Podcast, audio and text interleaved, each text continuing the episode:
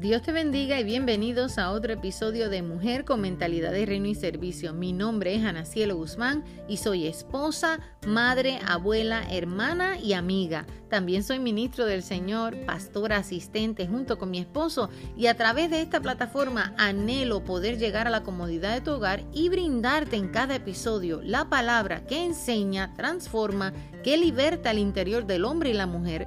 Cada uno de estos temas tiene el objetivo de impactar tu espíritu y que cada enseñanza, entrevista o vivencia personal a través de la palabra de Dios cause efecto en tu corazón, de tal manera que puedas despertar en ti la mujer interior o el hombre interior o la ministro que Dios ha diseñado para este tiempo. Un tiempo tal vez difícil, lleno de retos, pero es el tiempo preciso para creerle a Dios. Así que mi amada oyente, no olvides que tu tiempo es hoy oro y anhelo y pido al Eterno que de alguna manera cada vez que escuches estos episodios puedas descubrir quién es Dios para que así también puedas descubrir quién eres tú. Vamos, busca tu taza de café, ponte cómoda o ponte cómodo porque este episodio bendecirá tu vida y por favor, si te bendice, te invito a que lo compartas. Si no te has suscrito aún, suscríbete y deja tu opinión, deja tus comentarios en Instagram, en Facebook. Vamos, de esta manera podemos seguir siendo los pies y las manos de Jesús a través de esta plataforma digital cada vez que usted comparte un episodio. Así que no le tomo más tiempo, disfrútalo. Dios te bendiga.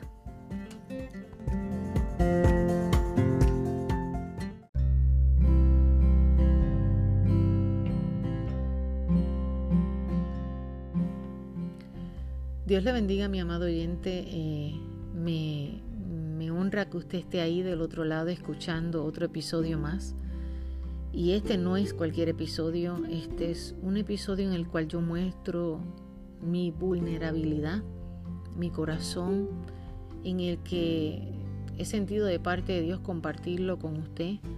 Y aquellos que me conocen saben, saben que esta sierva que está aquí del otro lado se caracteriza por mostrar sus marcas, sus cicatrices, por contarle a otros, sabes que yo he pasado por ahí.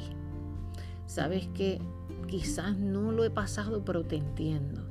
Sabes que yo pasé por algo similar. Sabes que yo estoy todavía en el valle. Sabes que acabo de salir del valle. Bueno, pudiera yo seguir mencionando, esta sierva se caracteriza por, por mostrar empatía a aquellos que están pasando en el dolor. Hay algo que llama mi atención y es que definitivamente Dios no me ha permitido pasar por todo lo que me ha tocado pasar y todavía por aquellas cosas que sé que me va a tocar pasar. Solo por yo pasarla sola con mi familia y no decirle a usted que en medio de cualquier valle Dios sigue siendo bueno. Y que aunque hay un común denominador en la vida de todo creyente, que es el dolor, eh, y que todos vamos a tener que en algún punto de nuestra historia entrar al valle, salir del valle o esperar el valle. Eh, no importa cómo se mire hoy eso en su vida o en la mía, Dios sigue siendo bueno. Porque el Dios que usted y yo servimos es un Dios que nunca nos va a permitir pasar por el proceso y por la experiencia del dolor, sino es para que usted y yo podamos darle gloria a Él. Hay tiempo para todo, dice la Biblia. Y hay tiempos donde usted y yo vamos a, vamos a poder comentarle a otras personas nuestros testimonios, contárselos, y hay tiempo de callarlos, hay tiempo de, de esperar a que Dios nos dé la orden de hablarlos, pero mi tiempo es hoy. Así que si usted ha ido a mi Instagram, usted ha visto ya que yo he posteado varias, varios retratos, varios comentarios para que usted pueda eh, familiarizarse con lo que yo voy a hablarle hoy. El tema es, puede ser cáncer. Me encanta el Dios que usted y yo servimos, porque como dije antes, a Él le importa nuestro dolor, Él tiene acceso total completo y absoluto de todo lo que pasa en nuestra historia. Juan capítulo 16 versículo 33 dice, estas cosas os he hablado para que en mí tengáis paz. En el mundo tendréis aflicción, pero confiad, yo he vencido al mundo. Esto, amados, es una promesa. Él nos invita a confiar en el proceso porque Él ya venció. Él no nos invita a confiar porque Él no ha pasado por ahí. Él conoce lo que es la aflicción. Así que todo aquello que a ti y a mí tal vez hoy nos pueda estar eh, perturbando o afligiendo, todo eso que está en nuestros hombros hoy o que estuvo en nuestros hombros ayer, ya estuvo bajo los pies del Maestro. Ya, ya Él pasó por ahí, ya fue clavado en la cruz, ya, ya Cristo le dio muerte, eh, ya Dios lo puso bajo los pies y Él tiene el control absoluto de lo que usted y yo estamos viviendo. Ahora, sinceramente a nadie nos gusta la aflicción, porque de esa palabra se derriban muchas otras palabras como la presión, la angustia, la adversidad, la ansiedad, la incertidumbre, la tribulación, la enfermedad y sobre todo la espera, la espera que desespera al ser humano, la espera que a veces no queremos pasar, la espera que todos, todos, pero todos, todos, todos, todos, todos vamos a tener que alguna, de alguna vez, de algún momento en nuestra vida, en nuestra historia, vamos a tener que vivirla y yo me, atrevería a decir que diariamente, amados, diariamente, usted y yo vivimos lo que es la espera. ¿Ve? Pero yo quiero que usted entienda algo. No todo lo que se muere, no todo lo que se muere, o no todo lo que está muerto, o no todo lo que parece estar muerto, o no todo lo que parece que va a tener muerte, va a quedarse ahí. A veces, en medio de la obediencia de usted y mía, esa obediencia que usted y yo hacemos en acción hacia Dios en el proceso, donde mostramos nuestro carácter en medio del proceso, puede darle vida a aquello que el hombre le da muerte. Por ejemplo, eh, en mi historia, en lo que vengo hoy a contarle, yo le pido que usted sea empático y ser empático es sentir el dolor ajeno, es estar por el dolor ajeno, es estar con esa persona. Yo quiero que usted recuerde que la gracia, amén, la gracia de Dios se revela de modo diferente en la vida de todo creyente. La gracia está para todos, pero la gracia se revela de manera diferente a todo creyente. La gracia a mí se me ha revelado de una manera y tal vez a usted se le ha revelado de otra, pero sigue siendo gracia. Amén. Y yo quiero que usted entienda que Dios tiene el control de todo aquello que usted y yo estamos esperando en Él. Porque la Biblia dice que si confiamos, vamos a entender que ya Él venció. ¿Ve? Hay cosas en la vida de nosotros que van a llegar para que nosotros desarrollemos la paciencia. Hay cosas que van a llegar en medio del proceso para que usted y yo no tratemos de ninguna manera manipular el proceso, sino aceptar lo que Dios está trayendo a nuestra vida para nosotros adquirir no solo sabiduría, sino una experiencia con Dios, sino también eh, una enseñanza que nos va a llevar a otro nivel de gloria en Dios, donde podamos decirle a otros, ¿sabes qué? A mí la gracia se me reveló de esta manera. ¿Ve? Así que hay cosas que para el hombre natural se mueren, pero para el hombre y la mujer espiritual, en el espíritu, nosotros podemos ver que algo está a punto de ser resucitado. O sea, lo que el hombre aquí en la tierra a veces le da muerte, con un diagnóstico médico, en el área espiritual, Dios ya está a punto de darle vida. O me atrevería a decir que ya la eternidad lo resucitó. Solamente es un proceso, solamente es un tiempo de espera para que usted y yo aprendamos, para que hoy yo pueda estar aquí siendo vulnerable con usted. Le pido paciencia estoy tomando mucha agua, eh, mm, porque es un episodio en el que yo de verdad siento mucho sentimiento, mucho sentimiento. Para aquellos que no conocen mi historia, eh, yo le invito a que usted vaya y escuche el episodio que dice cuando Dios me dijo que no. Es un episodio donde hablo del proceso de cáncer que pasó mi mamá. Eh, aquellos que no me conocen, mi papá y mi mamá fallecieron por cáncer. Entonces, esta palabra, cáncer, es como que estremece un poco las memorias, los sentimientos, las emociones de esta sierva. Pero Dios ya estuvo en mi historia y Dios ya sabe todas las cosas. Y esta mujer que está aquí, que usted está escuchando, se ha dedicado desde muchos años atrás a decirle a Dios, mi vida, mi, mi historia está en tus manos, tú eres el dueño de ella. Y yo he aprendido a ver a Dios en todo, porque yo he entendido que mi prueba, mi proceso está ligado a mi promesa, está ligado a la historia, está ligado a la sanidad de alguien.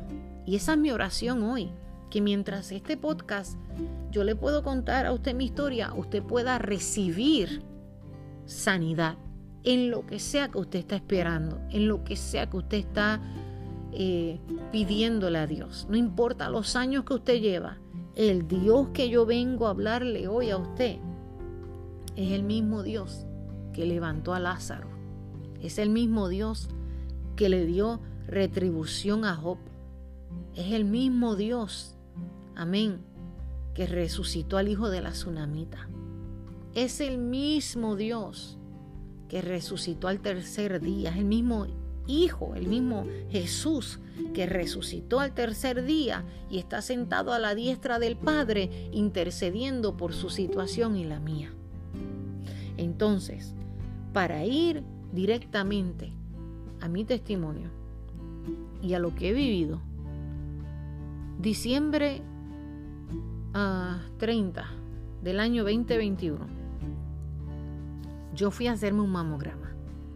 Invito a todas las mujeres que me están escuchando que usted vaya y se haga su examen anual y usted no deje pasar por alto eso. He dicho, este podcast es de, transparencia. Y a veces son temas que no queremos hablar, o que no nos atrevemos, o que eso no se menciona, no sé, no sé, no sé cuál sea. He escuchado cada cosa que de verdad hay veces que hay cosas que para mucha gente son tabú, pero aquí no es un tabú. La mujer tiene que hacerse su examen anual, al igual que el hombre. Hay diferentes pruebas que el hombre se tiene que hacer y la mujer también. Y yo le invito a usted a que usted se haga su examen anual de su mamograma, porque aún esta sierva haciéndose su examen anual eh, siempre eh, y que ha tenido otros contratiempos en esos mismos exámenes de mamograma, eh, no había experimentado una situación como esta.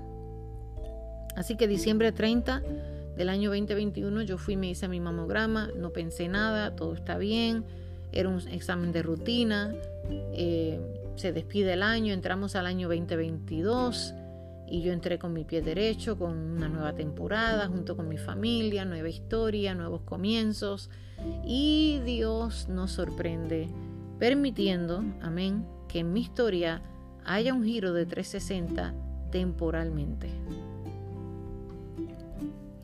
Entonces, cuando entramos al 2022, una familia que nosotros amamos mucho, que muy pronto los vamos a tener en el podcast también, porque ellos tienen una historia que contar, ellos tienen eh, una historia que contarle al mundo, un testimonio en el que ellos también han visto la gloria de Dios. Esta familia pasó por un proceso bien difícil y como dije, ya ellos estarán aquí, ya ellos tendrán el tiempo de contar su historia.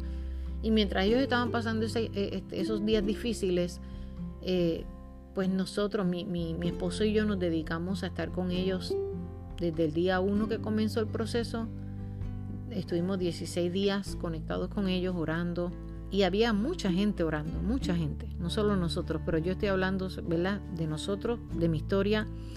Y recuerdo que mientras yo hablaba con ellos, yo recibía llamadas, pero como yo estaba orando, eh, y estaba de verdad que el dolor de ellos también yo lo hice mío. Eh, yo como que no, no le di mucha importancia a las llamadas que me estaban dejando. Mi médico me envió un mensaje y yo leí por encima el mensaje y el mensaje decía tenemos que hacerte otro mamograma y tal vez un sonograma eh, porque vimos una abnormalidad. No es la primera vez que ha pasado que han visto una abnormalidad y todo ha salido bien y han sido quistes y todo, ¿verdad? Y pues nada, pues entonces yo pensé, esto es nada, esto también es lo mismo. Pero resulta que siguieron llamándome, pero yo estaba de verdad tan enfocada en, en el dolor de otra persona que, que eso no es porque es es que esa soy yo, es, eh, así soy. Que en verdad yo no vi que había urgencia para yo tomar una pausa y pensar en mí. Yo dije, no, pues si hubiera, si fuera de emergencia, pues me seguían llamando. Pero yo no me daba cuenta que sí me estaban llamando. Yo pensaba, había un número raro y yo no contesto números raros, al menos que me dejen mensaje, y no me dejaban mensaje. Así que el día 12 de enero antes de eso me siguieron llamando y mi esposo me dijo, en una, yo me di cuenta que era del hospital, mi esposo me dijo, tienes que llamarlos. Bueno, pues el 12 de enero, cumpleaños de mi hijo, Yadiel, el cual Dios hizo un milagro en él hace 14 años atrás, él acaba de cumplir 14 años. 14 eh, años atrás, eh, yo oré por un milagro en la vida de mi hijo y Dios lo sanó. Y esos, desde esos 14 años, en el lapso de esos 14 años, mi Dios y yo hicimos un pacto. O yo hice un pacto con Dios. Y le dije a Dios, Señor, si tú sanas a mi hijo, yo no voy a orar por mí, por esta condición. Yo tengo una condición de salud en la que mi hijo también la tuvo. Yo oré para que Dios le diera el milagro a él. Y yo le dije al Señor, si tú lo sanas, yo no pido más por este aguijón que yo también porto, por esta condición, yo no voy a pedir por ella. Yo te pido que tú por favor, Señor, lo sanes a él, porque yo no quiero que él tenga lo mismo que yo. Entonces Dios me otorgó el milagro a tres meses de él haber nacido, voy rapidito porque el tiempo corre. Eh, y cuando Dios me otorgó el milagro, por 14 años, esta sierva nunca pidió por el milagro de esa condición. Sí, yo oraba por mí en lo general. Señor, sáname, cuídame, guárdame. Yo quiero ver a mis hijos, yo quiero ver a mis nietos. ¿Verdad? Una, una oración general. Pero yo nunca pedía por esa condición. Ok. Fast forward, como dice uno, seguimos con, con, lo que estaba hablando. Tenía que hacer ese paréntesis porque tiene que ver con mi historia. Eh, el día 12 de enero, que cumplió año mi hijo, bueno, pues eh, yo veo que me llaman y me da con contestar la llamada ese día. Sin saber yo que cuando me llaman, la persona del otro lado me dice, Ana, estamos buscándola hace mucho tiempo. Hace unas semanas estamos llamándole. Y yo digo, ok. Y me dice, yo, yo no sé, amado, yo tenía una paz. Yo, yo, a todo esto, yo, la palabra única que me salía era ok.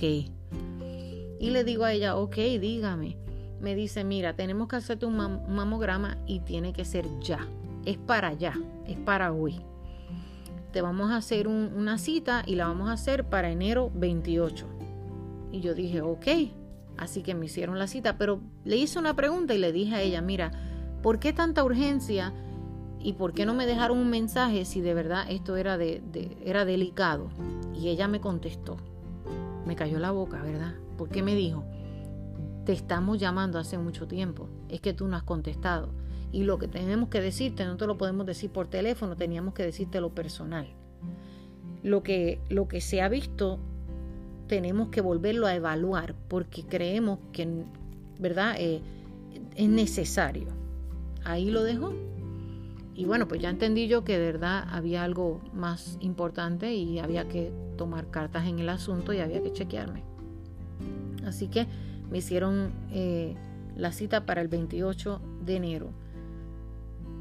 Pasaron los días, yo no pensé nada, seguimos trabajando con esta familia que amamos, seguimos día a día, ¿verdad? Trabajando con otras personas, seguimos, eh, ¿verdad? Trabajando en la iglesia, seguimos trabajando en nuestra familia, seguimos haciendo lo que nuestro diario vivir lleva. Y, y bueno, y estando, ¿verdad? Contestando llamadas, textos y todo eso. Eh, pues de momento me llaman eh, la semana esa del 28 y me dicen, sabes que tenemos que cancelar la cita. Y yo en mi interior dije, qué bueno, porque eso significa que no es de apuro. Pero ella me cayó la boca de nuevo y me dijo, esto no es que es, no es de apuro, es que necesitamos que la persona que te va a hacer el sonograma y el mamograma sea la, la que nosotros hemos escogido que lo haga. O sea, no puede ser otra persona, tiene que ser esta mujer. Pues yo dije, amén, pues ok, está bien. Eh, y le digo, ¿y no pueden hacerlo en otro lugar? No, tiene que ser en el centro, eh, centro de cáncer, diagnósticos aquí, tiene que ser ahí, en este lugar. Y yo, ok, está bien. Bueno, pues cada vez que yo escuchaba más información, como que mi corazón pensaba, wow, pues como que la cosa se está poniendo un poco seria, ¿verdad? Pero nada, sinceramente yo tenía paz, yo sentía paz, yo, yo no pensaba que había nada malo, yo pensaba que todo estaba bien, que era algo normal y que todo porque si hubiera sido algo malo, pues las cosas se hubieran acelerado, pensaba yo. Pero a veces pensamos esto y, no nos damos cuenta que al igual que cuando Lázaro murió y a Jesús se le fue dicho, ¿verdad? En Juan capítulo 11, versículo, vamos a ver cuál puedo leerle, versículo 2, Juan 11, 2 decía María, cuyo hermano Lázaro estaba enfermo, fue la que ungió al Señor con perfume y le enjugó los pies en sus cabellos. Enviaron pues las hermanas para decir a Jesús, Señor, he aquí, el que amas está enfermo. Oyéndolo Jesús dijo, esta enfermedad no es para muerte, sino para la gloria de Dios, para que el Hijo de Dios sea glorificado en ella. Y amaba a Jesús a Marta y a su hermana y a Lázaro. Cuando oyó, pues, que estaba enfermo, se quedó dos días más en el lugar donde estaba. Vamos a hacer una pausa. Ah, hermana, cielo, usted me está diciendo a mí, pastora, que, que Jesús amaba a Lázaro, a María y a Marta y le dicen que, que Lázaro está enfermo y aún así Jesús espera dos días más? Pues sí, así mismo pasó en mi historia. Esto es para allá, pero todavía tenemos que volver a, hacer otra cita porque la persona que queremos que te vea no puede estar el día que te, que te hicimos la cita. Eso fue enero 28, enero 30, yo estoy en mi iglesia, mi pastor está predicando un mensaje poderoso, yo siento al Espíritu que me dice, y eso no es muy común, no es algo que yo en realidad para mí, directamente hacia mi persona. Usualmente para otra persona sí, pero para mí. Yo batallo mucho en escuchar eh, obedecer, esa, esa mejor es la palabra. Cuando Dios me dice, hey, vete a orar por ti porque yo voy y me remonto a aquella promesa que yo le hice al Señor 14 años atrás, donde yo no quería orar por esa condición. Pero cuando yo estoy en mi iglesia, yo escucho que el Espíritu me dice, ve al altar y ora por tu sanidad. Y esta vez el Señor me estaba hablando de esa condición. Me estaba diciendo que fuera a orar por esa condición. Entonces no es por lo que yo estoy viviendo en el momento. Me está diciendo que vaya y ore por esa condición sinceramente, amado, yo, yo ya estaba cansada de, esa condición. Y he estado cansada de esa condición, pero yo le prometí a mi Dios algo, mi Dios me cumplió y yo le iba a cumplir. Hasta, hasta, el, día de, hasta el día que Él me diera el visto bueno para romper con ese, ¿verdad? Con esa promesa que yo le había hecho a Él y que Él me, me rompía todo lazo de eso para que yo pueda, pudiera orar por esa sanidad. Amén, otras personas oraban por esa condición, pero yo personalmente no, yo no, porque mi hijo fue sanado de ella y yo le prometí que si me lo sanaba, pues yo no iba a orar por eso. Así que mientras estoy en la iglesia, escucho que el Espíritu Santo me dice al corazón, tú no vas a orar por nadie, tú vas a ir al altar, vas a ser la primera y te vas a lanzar y vas a orar por tu sanidad. Soy yo estoy creyendo, ok, yo no me he sentido bien de esa condición, Así que yo creo que es por esto que Dios me está diciendo que lo haga. Cuando voy al altar empiezo a llorar, empiezo a llorar, a llorar, derramo mi alma, me quebranto. Creo que hacía mucho tiempo no lloraba de esa manera en el altar. Y el Espíritu me dice, ora, ora. Y lo voy a decir en inglés porque vuelvo y digo, así fue que me lo dijo y fue tan poderoso en mi espíritu. El Señor me dijo, I release you for your miracle. O sea, yo te, yo te suelto para el milagro, yo te, yo te doy como luz verde para tu milagro. Eh, y yo entendía que era eso, e, ese, ese milagro, porque lo que yo veía era, era eso, e, era la condición esa que yo estaba viviendo ya desde el año 1998, yo tengo esa condición. Y yo comencé a orar y a pedirle a Dios con esa libertad, como que me habían soltado de de hace años, eso que yo traía en mis hombros y, yo empecé a orar por esa condición y le dije a Dios, Señor, sáname de ella. Gracias por liberarme de ese pacto que hice contigo. Gracias porque ahora yo puedo orar por ella. Gracias porque tú guardaste a mi hijo. Y es como que Dios me estaba mostrando, tu hijo ya tiene 14 años. Tú has sido fiel en lo que me prometiste. Yo he sido fiel porque soy Dios. Ahora le toca a tu hijo pelear otras batallas. Él va a tener que empezar a pelear sus batallas. Tú vas a siempre orar por él, pero ahora te llegó tu momento. Amén. Como la mujer del flujo de sangre. Quizás había muchos pidiendo milagros, pero llegó su momento. Y ese era mi momento. Ese domingo 30 de enero, que no voy a olvidarlo, fue mi momento. Entonces cuando estoy orando, derramando mi alma, estaban pasando muchas cosas mientras yo estoy en el altar sin yo darme cuenta. Viene una elder de mi iglesia y desde la distancia ella empieza a orar y el Señor le dijo a ella, oras a distancia porque estoy haciendo algo con ella. En eso viene mi pastor y mi pastor no sabe por lo que yo estoy orando y él empieza a orar por mi cerebro, la condición que yo tengo es epilepsia. Eh, y, el, pastor vino y empezó a orar para, que mi cerebro se, ¿verdad? todo se organizara, todo se acomodara y se alineara al diseño que Dios hizo para mí, para mi vida y mi cuerpo. Y él no sabía que yo estaba orando por eso también. Así que yo dije, wow, pues se completó todo. Mi pastor oró por mí, mi pastora estaba recibiendo revelación allá en, su, en la banca en la silla, ya estaba recibiendo la revelación de que Dios le estaba hablando, de que Dios estaba haciendo una sanidad en mí. Pero ellos, ni la iglesia, ni nadie sabía que yo estaba pasando por el otro diagnóstico que me estaban dando, por verdad que yo iba a tener que ir a hacerme un sonograma. Ellos no sabían nada de eso. Eso es el Dios que de verdad a mí me, apasiona, el Dios que conecta los corazones, los clamores, el, Dios que discierne los pensamientos, el Dios que, que conoce los corazones y las intenciones de ellos. Y cuando ves creyentes que están de verdad orando por la gente que pasa al altar o, o que están conectados de alguna manera en las batallas espirituales, esas que no vemos, que están en la atmósfera, Dios se les revela. Y, bueno, después de eso, yo recuerdo que, que, yo me iba a levantar del altar y escucho que el Señor me dice, todavía tú no has pedido todo. Todavía te falta algo. Y entonces vuelvo y me arrodillo y digo, pero, pero ¿qué es lo que me falta? Imagínese usted, si yo no pensaba que yo no tenía nada más que aquello, más que aquello que yo siempre, ¿verdad? Pero bueno, yo, yo entré al 2022 con muchos diagnósticos, pero este, wow, eh, eh, este me sorprendió.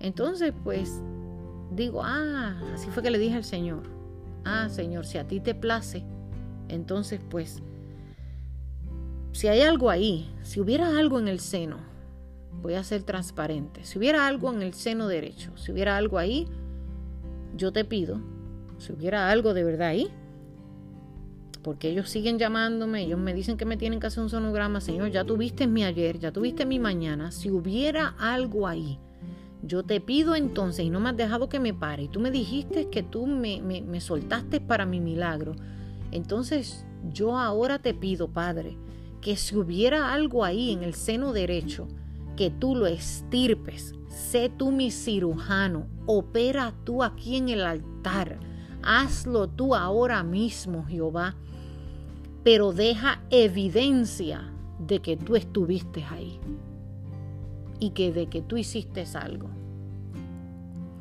Amado, me levanté.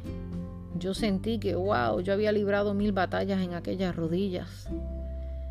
Eh, cuando me arrodillé, cuando solté y desplomé mi alma allí. Y nada, pues pasó ese día y llegó el día, el día 2 de febrero, que era un miércoles, me hacen el sonograma en el lado derecho y me dice la técnica cuando yo voy a enseñarle al radiólogo lo que, ¿verdad? Voy a enseñarle y cuando venga, depende, si él dice que todo está bien, pues se queda ahí, si no hacemos un sonograma, te llevamos a otro cuarto. Bueno, pues así fue. Cuando ella vuelve para atrás me dice si tienes que hacerte un sonograma y hay que llevarte a otro cuarto. Para mi sorpresa en aquel cuarto estaba aquella mujer que Dios había preparado para mí directamente ese día para que me viera a mí. Esta mujer tenía una experiencia aproximadamente de 30 años ya de experiencia y esa era la que ya Dios había predestinado que estuviera ahí para hacerme el sonograma. Porque lo que yo tenía, lo que ellos empezaron a ver era demasiado pequeño, como uno, bueno, pequeño, ¿verdad? Era como un tipo mancha donde estaba inflamando los nódulos y era como de grande de una de una uva, de una grape pequeña o de una cranberry, eh, así más o menos. Entonces eh, mi esposo estaba en la sala de espera, no lo dejaban entrar por esto del COVID.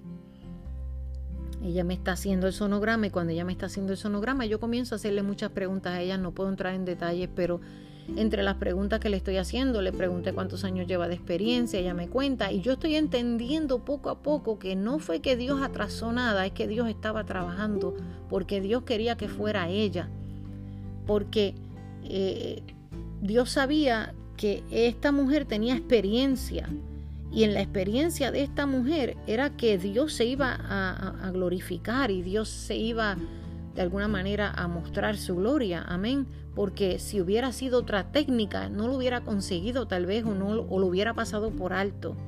Entonces esta mujer me dice a mí, eh, ¿te puedo hacer una pregunta? Y le digo, sí.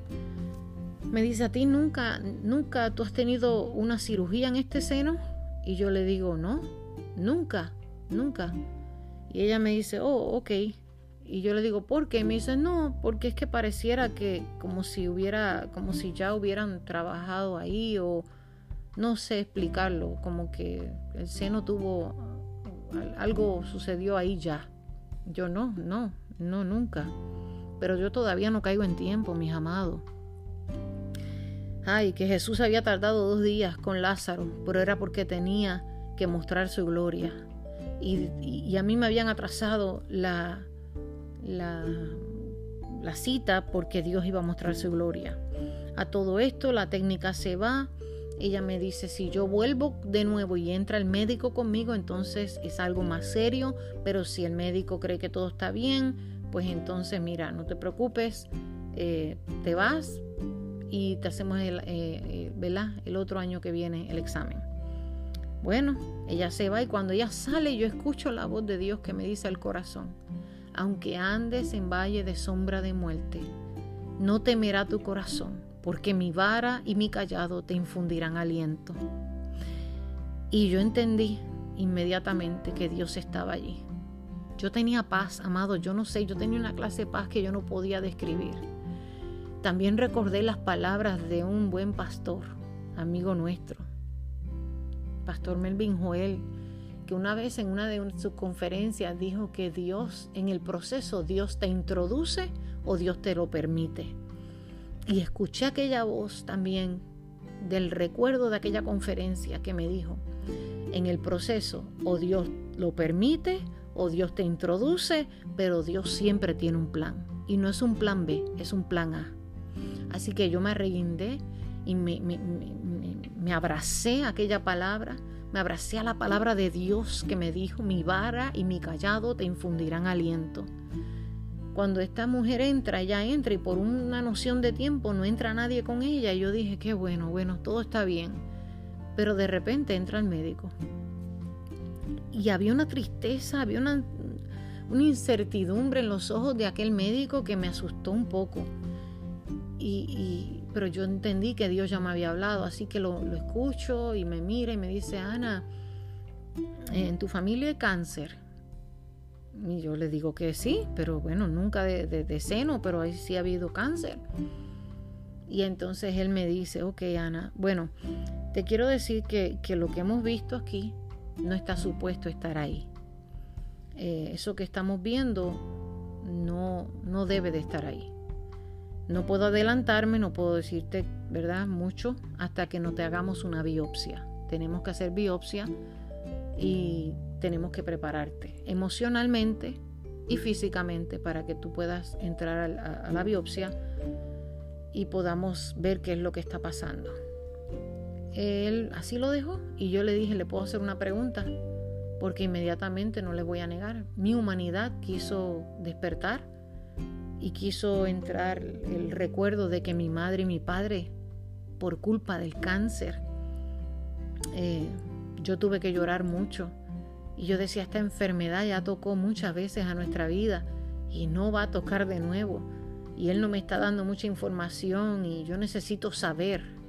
Y le digo, en su experiencia de médico, dígame, eh, ¿usted cree que puede ser cáncer? Y él me dice, en mi experiencia de médico, te puedo decir que no está supuesto estar ahí. Y te puedo decir que no, no puedo adelantarme, pero si es cáncer, tú serás tratada como una paciente de cáncer. Y no te vamos a dejar. Y vamos a estar para ti. Y tenemos que tomarlo un día a la vez. Amados, cuando yo escuché eso, yo, yo no sabía qué sentir. Yo me dormí, me adormecí. Yo dije, Señor, una vez me dijiste que no. Te llevaste a mis papás. Están contigo descansando, amén. Fue tu voluntad. A mi mamá. Pero mis hijos me necesitan.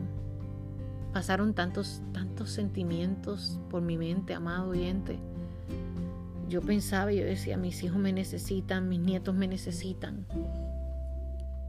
Señor, ¿qué, qué estás haciendo? Nada. Me dijeron, tenemos que llevarte a otro cuarto. Ahí la enfermera va a hablar contigo.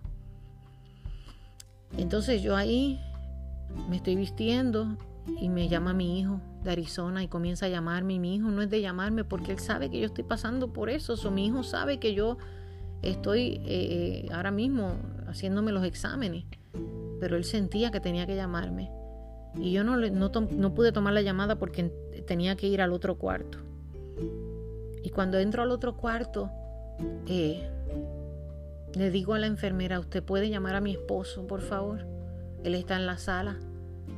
Y ella me dice, sí, yo te lo voy a buscar. No está supuesto que entre, pero lo voy a buscar. Tranquila y amados, voy a tener que hacer una segunda parte porque ya llevamos 36 minutos aquí y todavía lo bueno no comienza. Así que hasta aquí voy a dejarlos, pero vamos a ir a la segunda parte.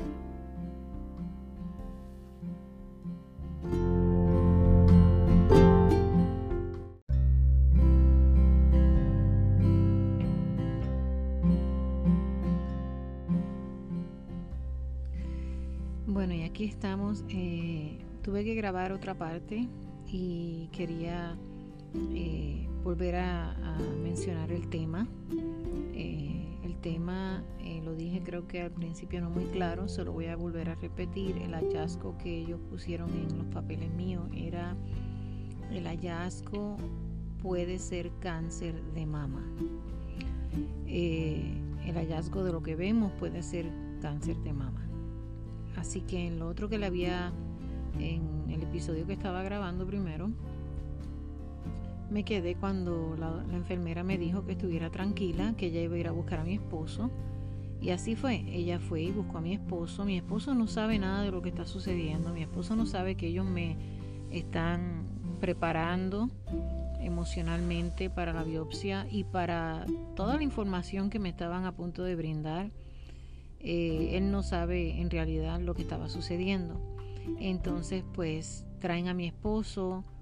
Yo no he llorado, yo no he botado lágrimas, yo estoy como en un, como diría yo, como paralizada, no, no estoy procesando bien todo todavía. La paz que Dios me dio sobrepasó mis emociones, eh, todo. Yo no sabía cómo actuar en realidad. Y la enfermera, eh, bueno, antes creo que no, no mencioné esto que es muy importante. El médico cuando me estaba explicando lo que él vio antes de mandarme a ese cuarto con la enfermera, él me dijo que había una mancha como más o menos eh, entre los tejidos y los nódulos y todo eso no se miraba muy bien. Él me dijo, no es un quiste, tienes un quiste, pero no está en el quiste, es aparte del quiste. Eso es algo que estamos viendo. Pero me gustaría preguntarte, ¿a ti nunca te ha, eh, tú nunca has tenido ningún trabajo hecho en ese seno? Y ya ahí yo entendí con esa segunda pregunta de que algo Dios estaba haciendo planeando, trabajando o que de alguna manera me estaba brindando seguridad, ¿verdad? En medio de esas preguntas, porque ya era la segunda vez que me preguntaban. Bueno, vamos donde eh, el otro cuarto, donde está la enfermera. Esta enfermera es la que prepara a las personas para darle todas las instrucciones de la biopsia, eh, los prepara también emocionalmente. Y ella comienza a decirme eh, no te preocupes, esto yo sé que no es fácil, pero queremos dejarte saber que estamos para ti. Eh, el hallazgo puede ser cáncer por la forma que tiene. La forma que tiene, eh, nosotros sabemos usualmente por la forma en la que se mira.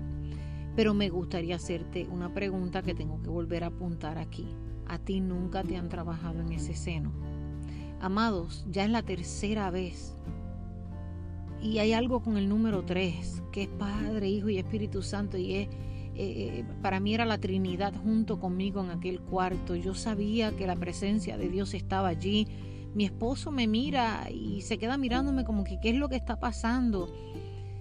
Y yo no le digo absolutamente nada, solo dejo que sigan hablando. Entonces le explico a ella que él no, ¿verdad? Que él no, no, no sabe lo que está sucediendo. Y ella le dice a él, bueno, vimos un hallazgo, tenemos que hacerle una biopsia el hallazgo eh, es pequeño, pero gracias a que la, la persona que lo hizo, la otra, la, la, señora que ya tiene mucha experiencia, ella pudo eh, encontrarlo. Si hubiera sido quizás otra persona no lo podía haber visto, pero sí se encontró, porque es que los nódulos y todo eso está como un poco como, hay una inflamación algo está ahí y no nos deja, no, si hubiera sido otra persona no se, no se hubiera podido ver. Pero Dios permitió que fuera aquella señora que tenía pasión en lo que hacía, que ella misma me dijo que ella, ella veía cosas que otros no veían, así fue que ella lo expresó, ella me dijo que ella había podido de alguna manera eh, pues ayudar a, muchos, muchos, muchas mujeres embarazadas con, problemas que tenían antes y ella se dedicó entonces a, la mamografía, a hacer eh, mamogramas y hacer sonogramas eh, eh, cuando se hacía una mamografía y que ella podía ver lo que otros no veían. Entonces yo entendía que aquella mujer fue puesta por Dios allí y Dios me puso en ese centro. Tenía que ser ahí, era Dios. Dios estaba en todo mi comienzo, Dios estaba en todo este proceso. Yo y mi familia o mi familia y yo entramos en el valle, pero Dios estaba ahí ya. Entonces, amado, eh, definitivamente esto me hace pensar en Primera de Pedro, capítulo 1, versículo 7, donde dice, pero cuando la fe de ustedes sea puesta a prueba, como el oro, habrá de manifestarse en alabanza, gloria y honra el día que Jesucristo se revele. El oro es perecedero y sin embargo se prueba en el fuego. Y la fe de ustedes es mucho más preciosa que el oro. Qué poderosa es la promesa, la palabra, la que nos habla, el consejero. Ay, Dios mío, nadie como nuestro Dios. Eh, yo, me, yo me aferré, y mi esposo, y mi familia, aún los que no le sirven al Señor. a la palabra de Dios y aún a mi testimonio, a lo que yo he vivido antes. Pero bueno, no me quiero adelantar. Te puedo decir que comenzó la enfermera a hablar y ya después que me hace esa pregunta, como que ya eso me dio al corazón y yo digo, algo está pasando que yo no entiendo, pero está pasando. Y, y ella me dice, la parte más dura de todo esto es la emocional. Y empezaron mis lágrimas a bajar. Y yo como que empecé a sentir que me estaba quebrantando, que la paz se me estaba yendo y todo estaba bajándose. No era, no era un ugly cry como decimos en, ¿verdad? en inglés, no era una manera como que, ay, estaba llorando, sino mis lágrimas comenzaron a bajar. Y me explicó lo que iba a suceder en la biopsia y me dijo, ¿verdad?, que podía cambiar, que en el momento de la biopsia muchas cosas podían suceder. También me comentó eh, que bueno, que, que, todo iba a estar bien, ¿verdad? Que teníamos que esperar. Pero la señora que me hizo, la que tiene muchos años de experiencia, vuelve al cuarto donde yo estoy con la enfermera y mi esposo y nos dice, Ana, yo voy a tratar de estar ese día aquí, porque yo quiero ser la que le enseñe a ellos dónde es está. Esta mujer se toma el tiempo de venir y decirme eso a mí. Yo entendí, amado, que Dios estaba en todo que Dios estaba ahí. Yo decía, Señor, me va a tocar pasar por el proceso. Me va a tocar pasar por este dolor. Yo sé que algo está pasando, pero yo sé que tú estás aquí. Yo sé que tú estás. Tú estás probando la fe nuestra, pero yo sé que tú estás ahí. Yo sé que, que, que tu gracia, tu favor, tu fidelidad no me va a dejar, no me va a soltar. Tú no me has traído aquí para esto. Tú sabes lo que vas a hacer, Dios. Entonces, pues mi esposo estaba en silencio, callado. Ay, amados, pero sus ojos lo decían todo. Me miraba.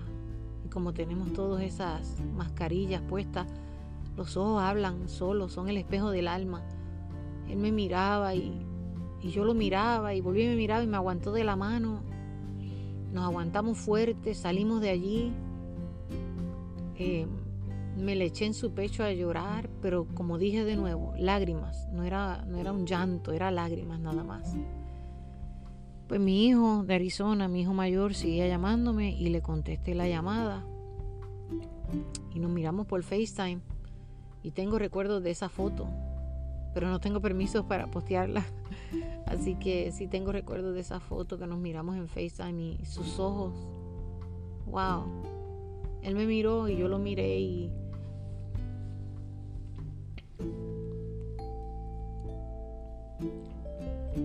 Y mi hijo con sus ojos me lo decía todo. Pero mi hijo comenzó, amados, a hablar como hablo yo. Mi hijo me decía, mami, encontraron algo, ¿verdad? Y le digo, sí, hijo, ellos, ellos dicen que puede ser cáncer, pero hay que esperar la biopsia. Y mi hijo me decía, mami, estamos juntos en esto. Y mami, vamos a hacer lo que tú me has enseñado a hacer. Vamos a orar, vamos a ayunar y vamos a creer. Me decía, y vamos a creer. Y Dios no te ha traído aquí para esto. Pero, pero amados, Él me hablaba y no me miraba. Él miraba a, otro lado. Él, él no me miraba y sus ojos estaban colorados, así como que rojos. Y me decía, mami, todavía tú tienes un libro que escribir. Esto va a ser solo una página más de tu historia. Y yo comencé también con mis lágrimas, se derramaban y mi esposo callado, íbamos guiando de camino a mi casa, a mi hogar. Y, y entonces cuando, cuando él seguía hablándome, él, él me transmitió una paz porque el Espíritu Santo me decía, lo que tú siembras en tus hijos, lo que tú has sembrado, eso no se va, eso se queda ahí. Él repite lo que tú le has enseñado. Él te habla lo que tú le has dicho. Por testimonio, y porque tú la has guiado por ahí. Y eso me fortaleció, amados. Escuchar lo que me decía, mami, esto no es el final. Todavía tú tienes un libro que escribir. Eso me dio paz. Eso me fortaleció. Yo doy gracias a Dios por la vida de mi hijo.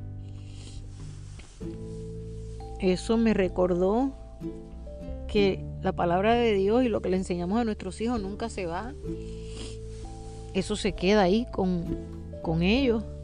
Dios, Dios nunca va a dejar de ser Dios en la vida de nuestros hijos. Así que usted nunca deje de, de sembrar en ellos porque al final de cuentas cuando usted siembra en sus hijos, aunque usted no vea nada, algo está sucediendo. Y cuando ellos sean adultos, ellos mismos se van a recordar de esa palabra que usted le ha dado siempre. Así que él le, me dijo a mí, a Ricky, a mi esposo, nos miró y, y mi esposo dijo, yo tengo que detenerme en la tienda, tengo que comprar algo. Y yo sentí que era que él tenía que tomar aire. Así que yo me quedé en el, en el auto y él se fue y compró y yo le decía a mi hijo, él no dice nada, él está callado, pero su rostro. Yo sentía como que la presión de mi esposo le estaba subiendo, su cuello se veía rojo, sus ojos, sus oídos, eh, sus orejas, eh, su rostro completo, eh, él estaba completo rojo. Yo sentía que era su presión aguantando. Entonces mi hijo, cuando él se montó al carro, le dijo, Ricky, te amo. Mami, te amo, los amo. Y todo va a estar bien y vamos a pasar junto esto. Y colgué con mi hijo.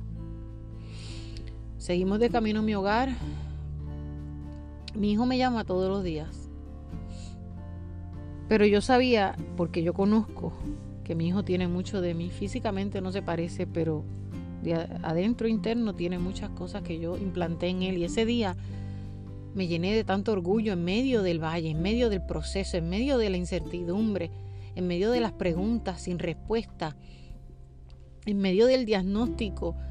Yo ver el reflejo de una madre que siempre le ha inculcado a sus hijos que Dios lo va a hacer. Que no importa lo que estemos pasando, Dios siempre lo va a hacer. Y aunque no se mire como nosotros queremos Dios lo hace. Ver eso me llenó de mucho orgullo y de fortaleza. Llegué a mi hogar, allí estaba mi niña de 6 años, mi hijo de 14, y yo no quería decirle a ellos nada.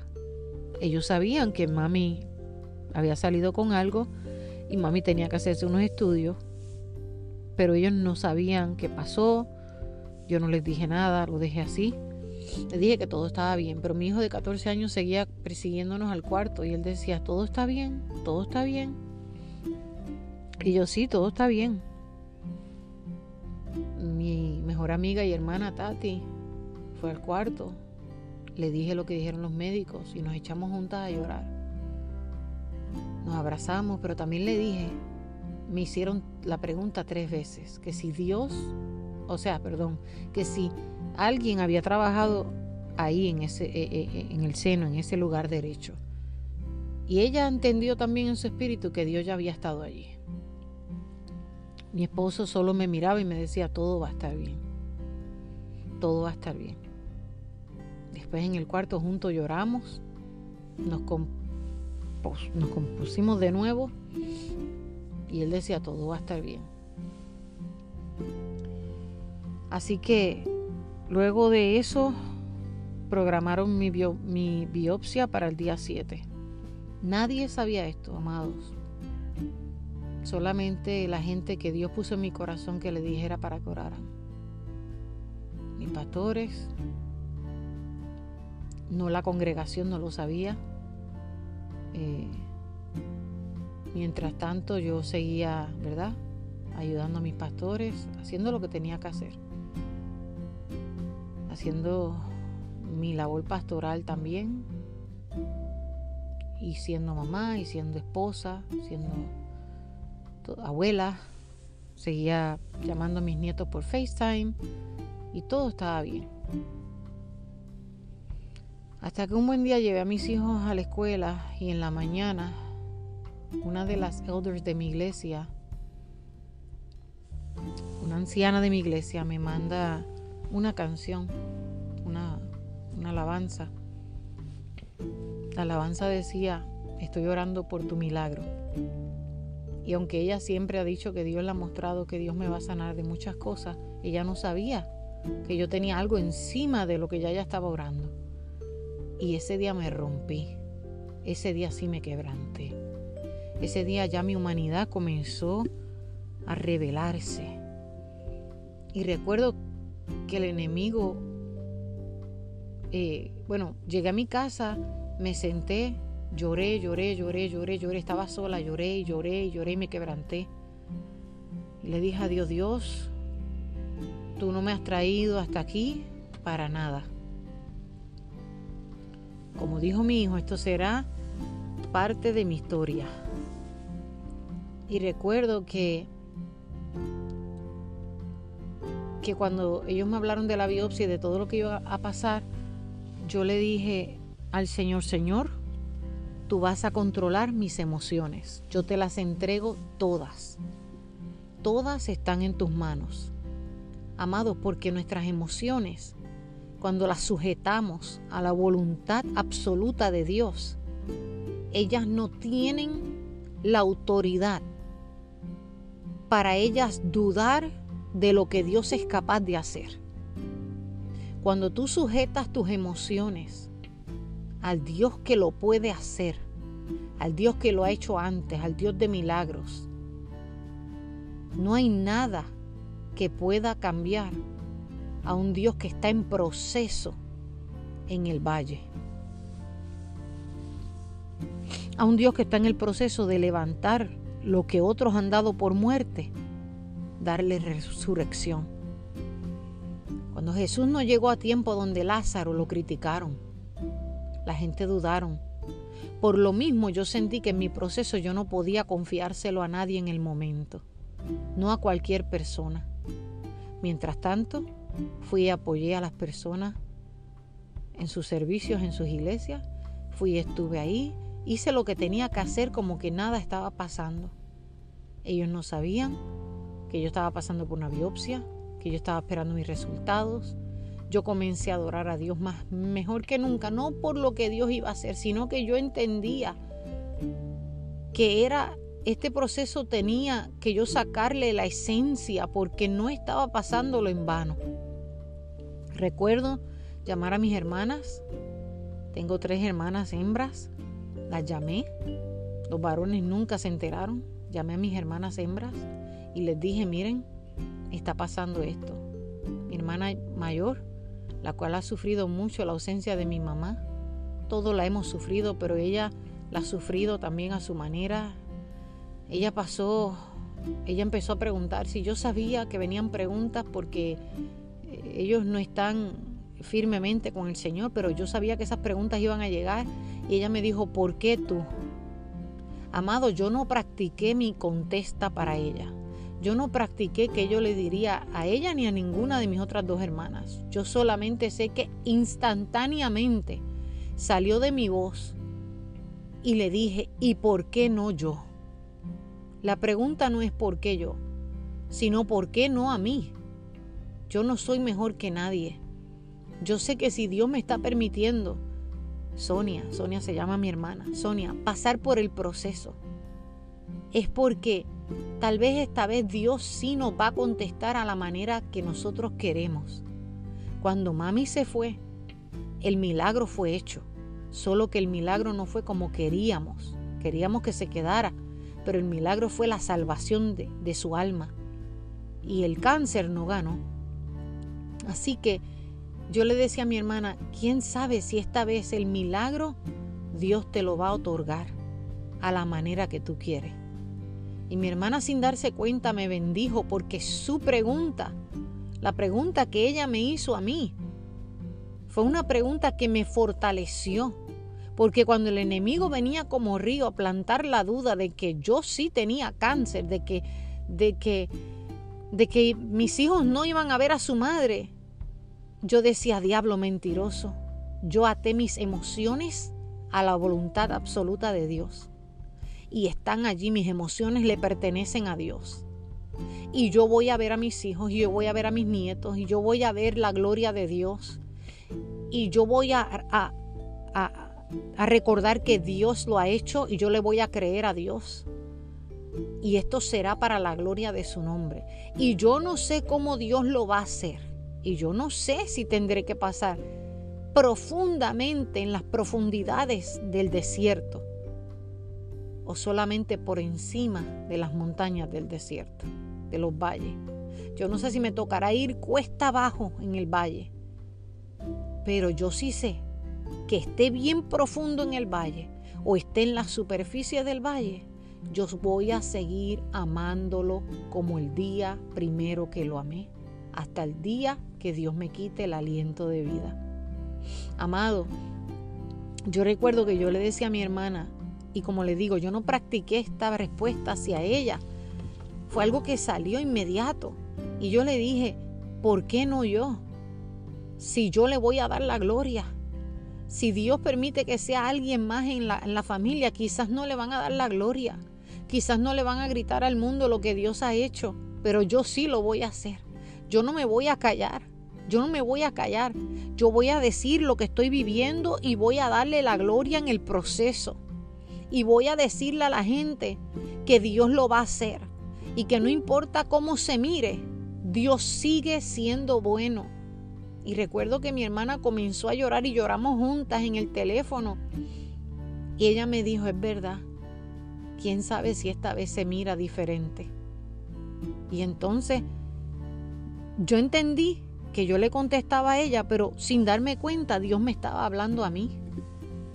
Porque cuando llegara la duda, yo le iba a poder decir al enemigo, no, ¿sabes qué? No vas a implantar la duda en mí porque la duda no va a permitir que yo pueda creer.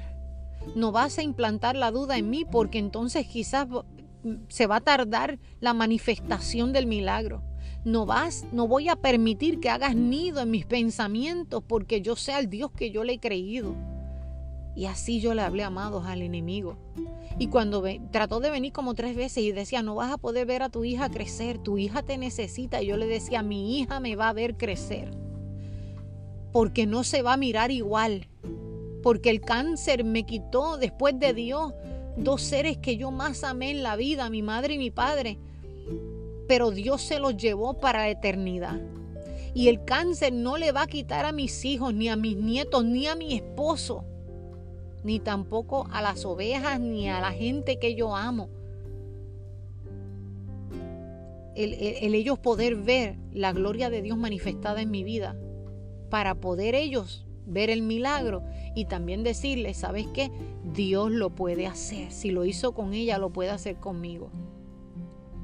Y yo me, yo me, me abracé, amados, a eso. Me abracé a que Dios lo iba a hacer. Me abracé a que no se iba a mirar igual. Y sabes, le dije a Dios y le dije a mi esposo, si me toca entrar en la profundidad del valle, no importa cómo se mire, yo todavía voy a declarar que es un milagro. Así que mi niña de 6 años no sabía lo que estaba sucediendo y mi niña empezó a hacerme dibujos. Ella dibujó una barca. En la barca se veía a Jesús durmiendo y se veía una mujer y se veía un hombre y se veían muchas cosas en el agua.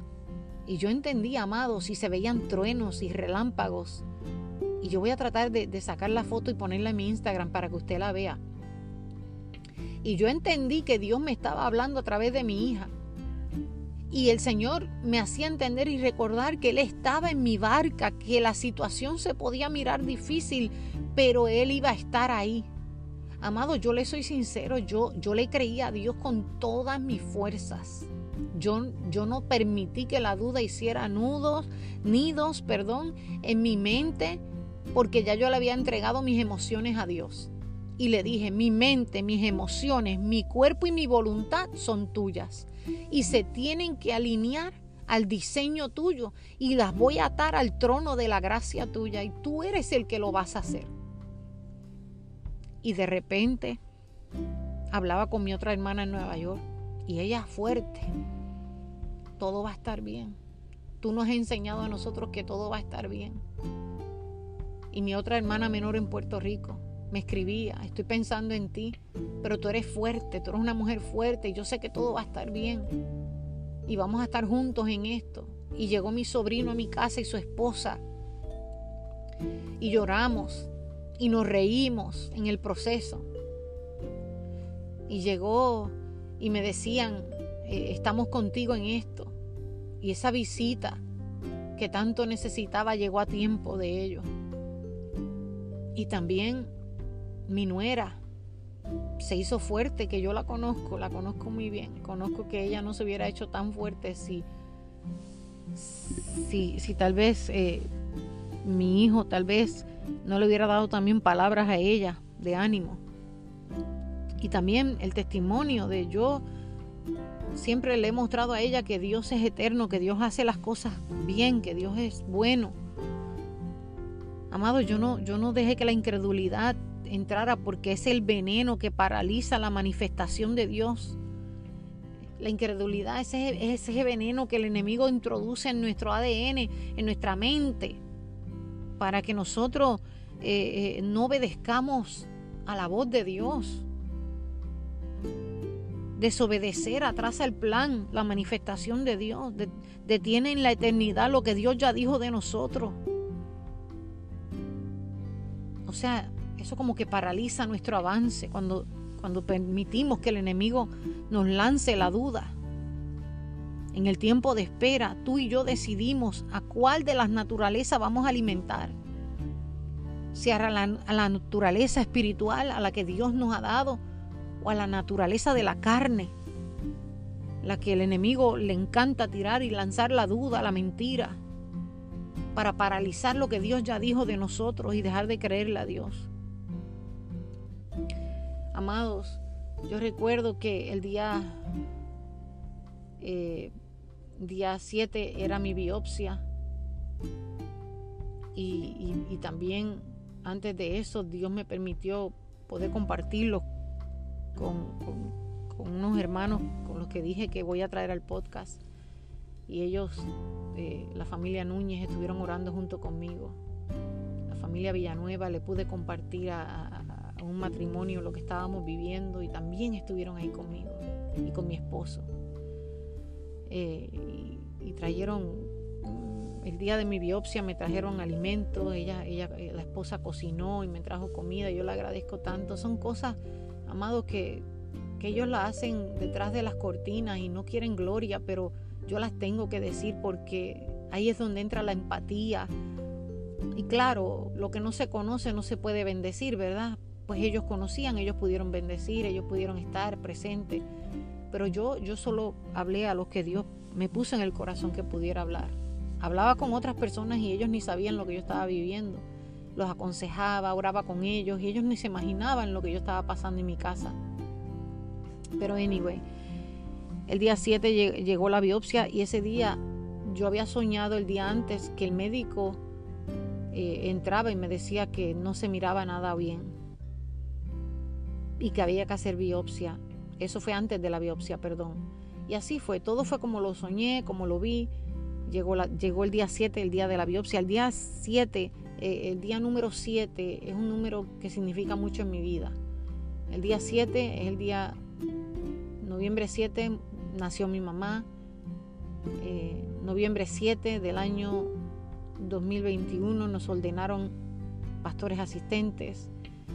Eh, el día 7 me hacen la biopsia y el número 7 es el número perfecto el número donde todo está completo, donde todo está perfeccionado. Eres finished, está completo, se terminó. Y yo me reguindé y me abracé. Cuando digo reguindé es una palabra boricua. me abracé a, lo que Dios dijo. Me abracé, me abracé a eso y, y le creí a Dios. Y yo decía, Señor, está completo, está hecho. Señor, ya tú estuviste aquí. Señor, ya tú estuviste aquí. Amados, llegó el día de la biopsia y ese día yo estaba bien, tenía una paz que sobrepasaba mi entendimiento, esa paz que solamente Dios da.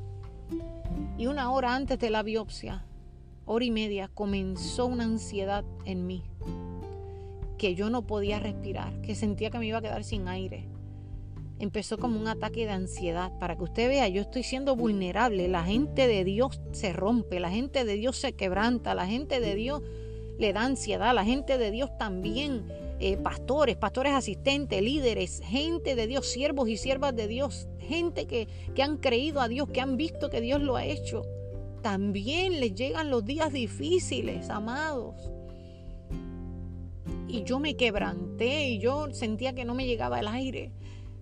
Y recuerdo que mi niño fue a donde mi, mi amiga, que estaba abajo con mi hija, y le dijo, mami está en el cuarto llorando y, siento que algo le está pasando. Y ella llegó y solo me abrazó. Y esa es la foto que usted ve en Instagram donde mi hermana y amiga, y hermana, hermana, yo digo de ADN, esas, esas hermanas de verdad. Y mi mejor amiga, Tati, me abrazó fuerte y empezó a orar. Y a orar, y a orar, y a orar. Y yo, y yo no podía respirar, y yo no podía respirar, y yo sentía que el aire no me llegaba, y mi esposo venía de camino para llevarme a la biopsia y ella me abrazó fuerte. Y yo creo que yo me rompí porque yo estaba tratando de ser fuerte para todos y, para mí misma. Y, y yo decía, todo va a estar bien. Y fue tanto lo que creí que cuando llegó ese momento como que no dudé, simplemente me quebranté. Y si hubiera dudado, también se valía porque soy humana. Pero sinceramente no dudé, solo que decía, Señor, tú no me has revelado qué va a pasar sí me has revelado que va a venir el milagro, pero tú no me has revelado cómo viene. Y el Señor me mostraba dos panoramas solamente, pero no me mostraba el final de él. O sea, me mostraba que, que podía entrar en el valle y después mi médico me llamó y mi médico me decía, Ana, Ana Cielo, vas a tener que quizás pasar por quimioterapia, quizás vas a tener que, que pasar por, por, por radio, radiaciones y amados, todo esto traía el recuerdo de mi mamá, de lo que ella vivió. Y yo decía, diablo mentiroso, tú, Dios te lo está permitiendo, pero es porque Él va a mostrar su gloria. Él va a mostrar la gloria de Él. Y vamos a verlo y vamos a, vamos a decirle al mundo y donde quiera que me permitan una plataforma voy a poder decirle a la gente, mira, mi Dios lo hizo. Y aunque me, mira, yo me veía, amados, entrando en las profundidades y en la superficie.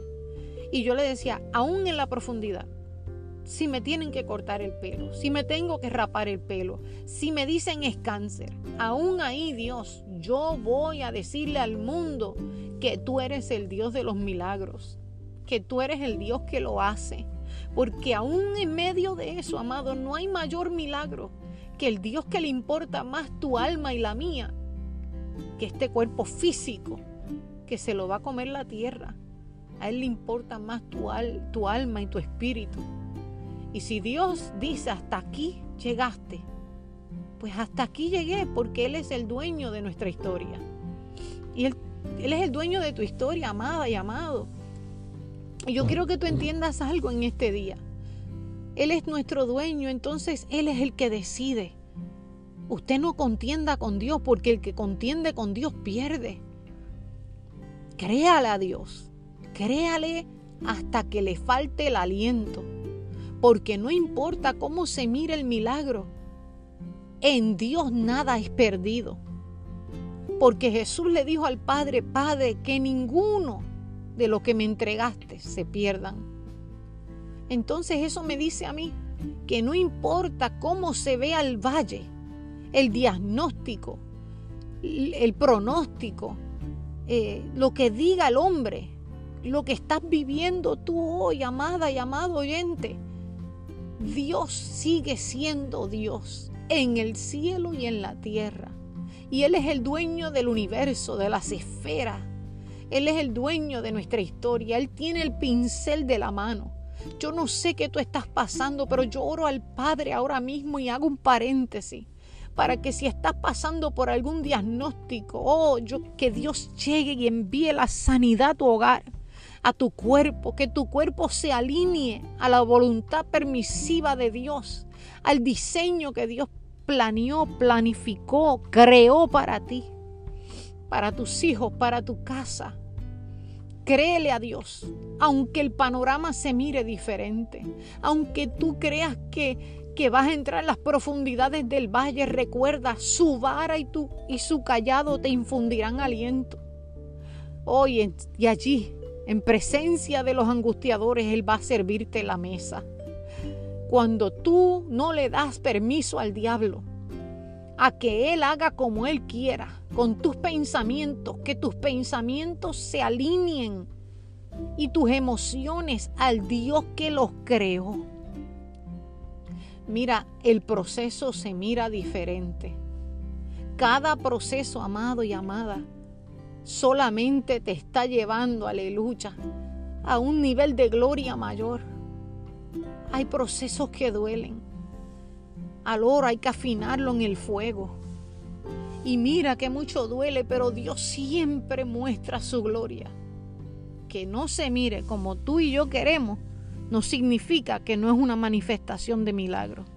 Significa que en tu vida y en la mía, Él es el que manda. Y cuando tú y yo entendemos que no somos dueños de nuestra historia, amados, el proceso se siente diferente.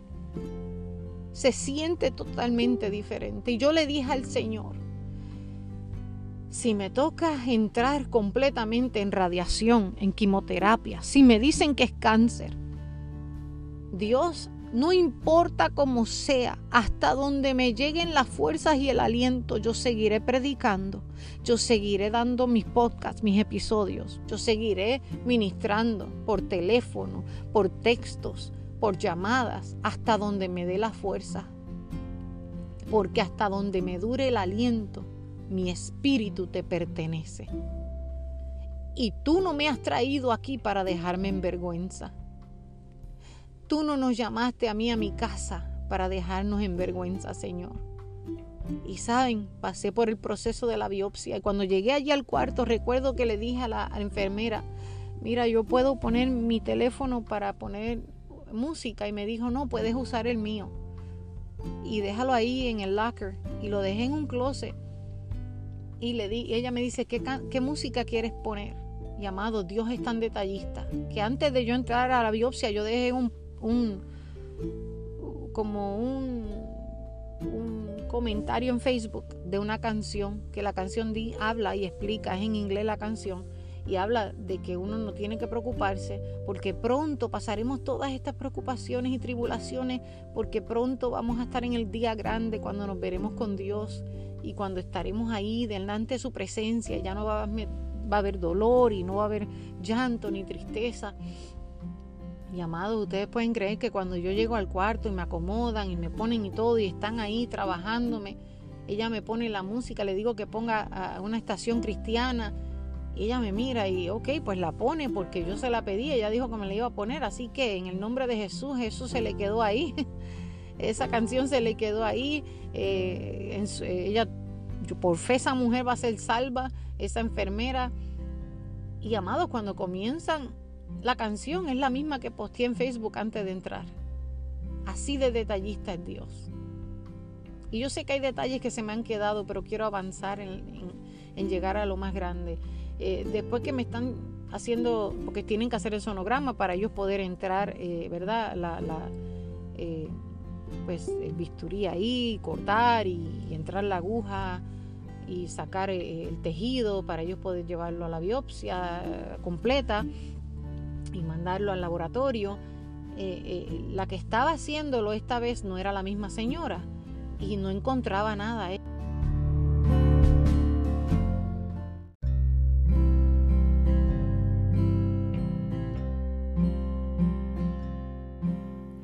Entonces ella no encontraba nada. Y bueno, el médico le decía, vuelve y chequea porque está marcada dónde fue que vimos. Entonces llamaron a la señora, a la otra, a la, a la que me había hecho el sonograma primero. Ella lo encontró. Es que Dios, pues Dios sabe todas las cosas porque era necesario, era necesario. y ella lo encontró y cuando ella encontró lo que era, pues ahí marcaron, hicieron todo eso, entonces pues empezaron a hacer el proceso, ¿verdad?, de la biopsia.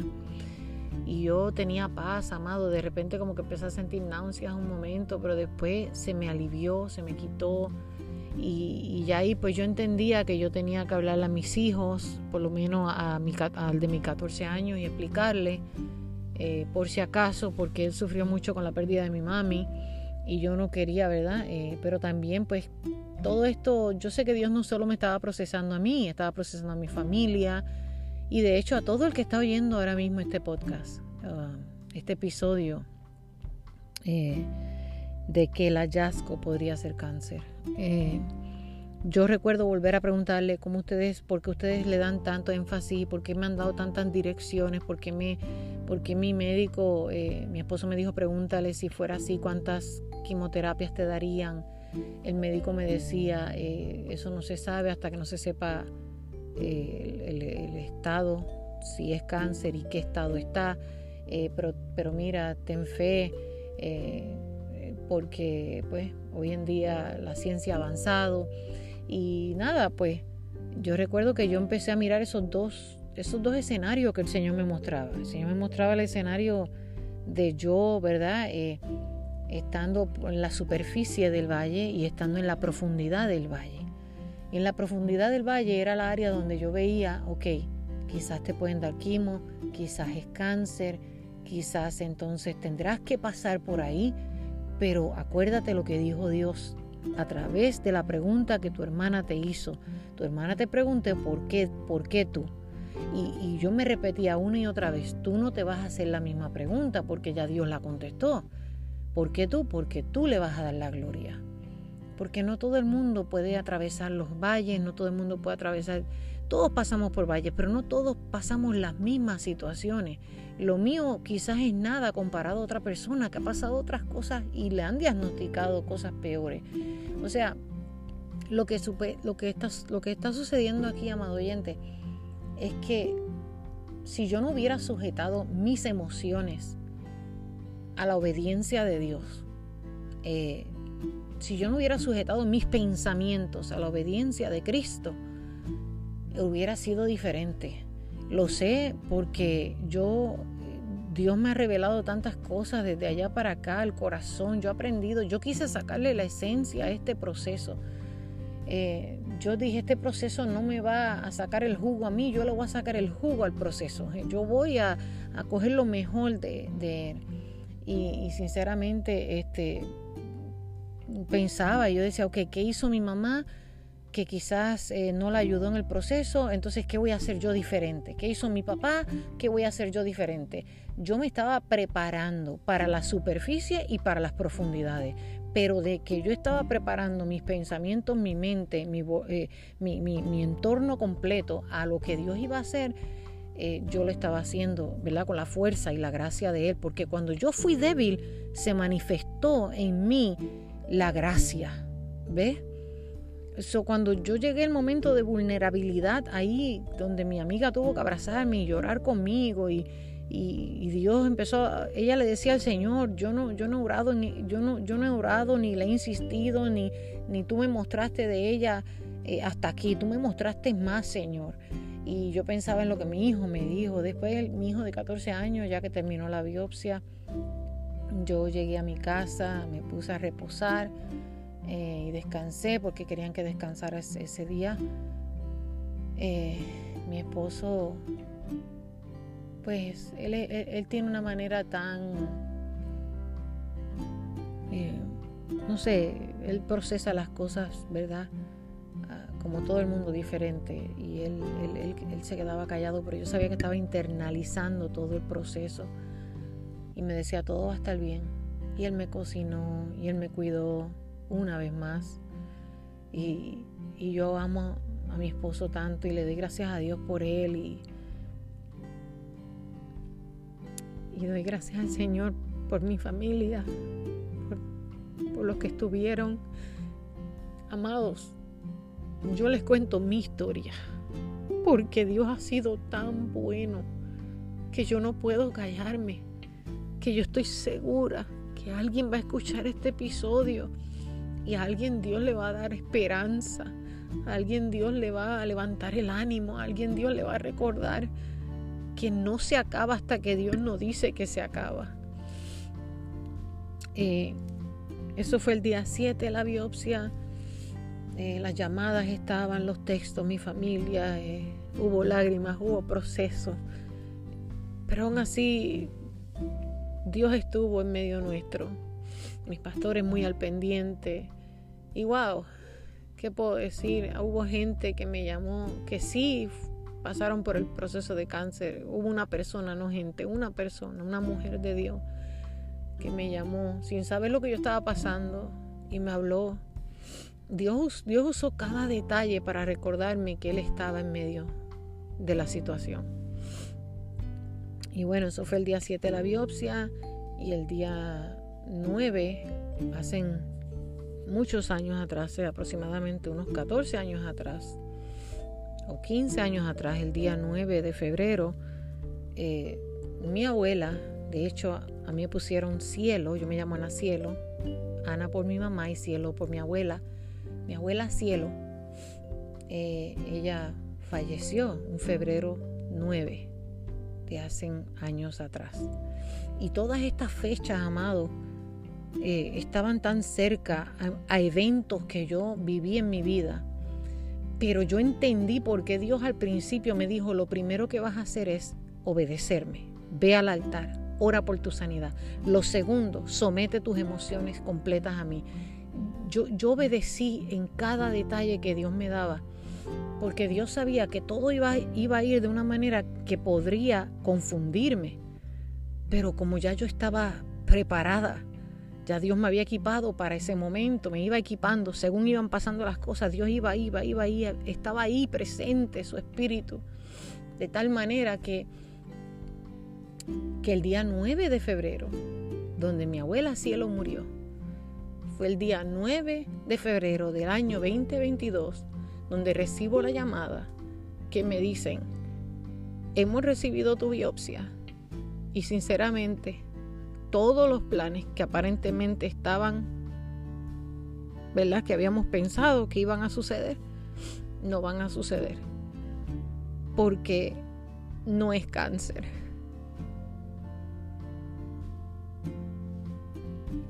No es cáncer, no sabemos qué pasó. Pero gracias it's a good news. Es una buena noticia, Ana. No es cáncer. ¿Y sabes lo que yo aprendí, mi amado oyente? Y perdonen la emoción que siento porque es que tengo tanto agradecimiento de Dios por lo bueno que ha sido en mi vida, porque este no es mi, si yo dijera contar todas mis historias, usted no terminaría de escucharme.